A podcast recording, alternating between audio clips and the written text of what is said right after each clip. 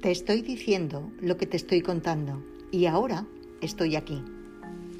Un episodio escolar al fin contado. Represión tras la Guerra Civil Española. Muchos niños sin nombre, mucho miedo.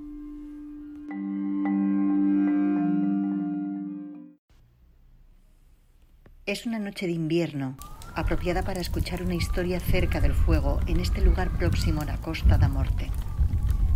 Todo mi interés está en escuchar al poeta, último habitante de la aldea de Melgares. Yo soy el único que conoce la historia, dice, elevando la voz casi inaudible al comienzo.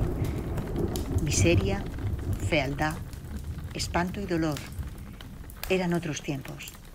Preste atención. Según me cuenta, él era uno de los tres niños que mantuvieron la vista en la figura que atronaba desde la cama. Los otros tres bajaron la mirada. Y cuando todo se haya terminado, ¿qué nos queda? preguntó la maestra. La voz de la mujerona tenía un fondo guardentoso. Continúa hablando. Aunque en aquel momento ninguno lo podíamos saber. Solo teníamos miedo, mucho miedo.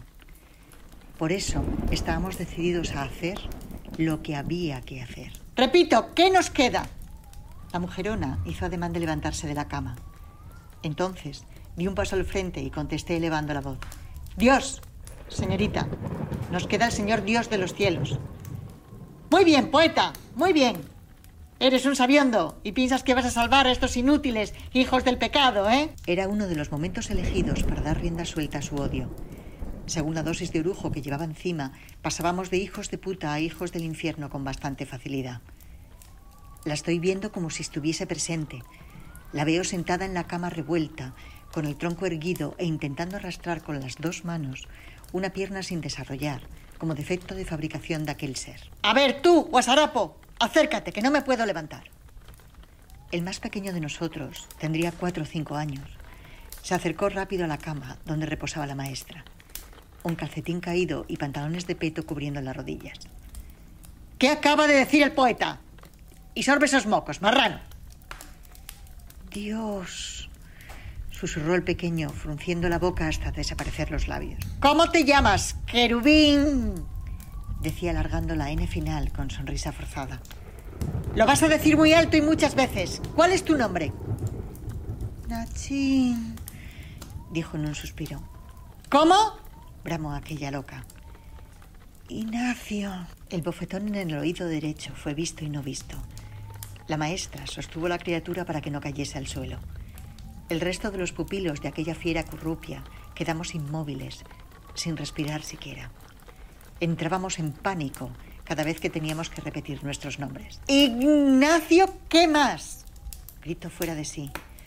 La bestia tomó un trago de la taza con aguardiente que estaba sobre la mesita.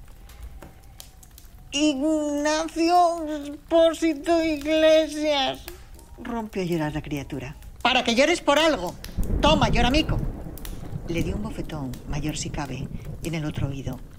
Esta vez le dejó caer en el suelo. Después de la guerra civil, algunos nombres y apellidos de los hijos de los vencidos, etiquetados como hijos de soltera, tuvieron que cambiar. Muchos apellidos quedaron fijados como expósito o iglesias. A mí me crió mi abuela y mantuve los apellidos de mi madre. Con el tiempo llegué a la conclusión de que la maestra, cuando se refería a mí como poeta, lo hacía como mofa y escarnio de mis padres, actores que habían llevado el teatro y la cultura a los pueblos antes de la guerra. Ahora tú, poeta, vas a recitar poesía de hombres y no de manfloritos, dijo interruptos mientras se levantaba para calzar el suplemento de hierro forjado en el pie de la pierna enana. Ahí os quedáis, y nada más que empiece el poeta, os quiero oír a todos cantando. Voy a rezar, pero os oigo. Se fue trastabillando hacia el retrete apoyada en un bastón. Cogí los papeles enrollados en los que, en caligrafía cuidada, tenía escritos los poemas y canciones que le enviaba un falangista, del cual decía que fue madrina de guerra. Comencé a leer en voz alta.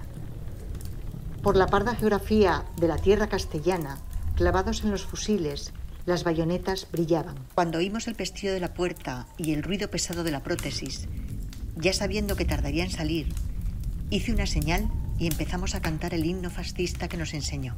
De Isabel y Fernando el espíritu impera, moriremos besando la sagrada bandera, nuestra España gloriosa, nuevamente ha de ser la nación poderosa que jamás dejó de vencer.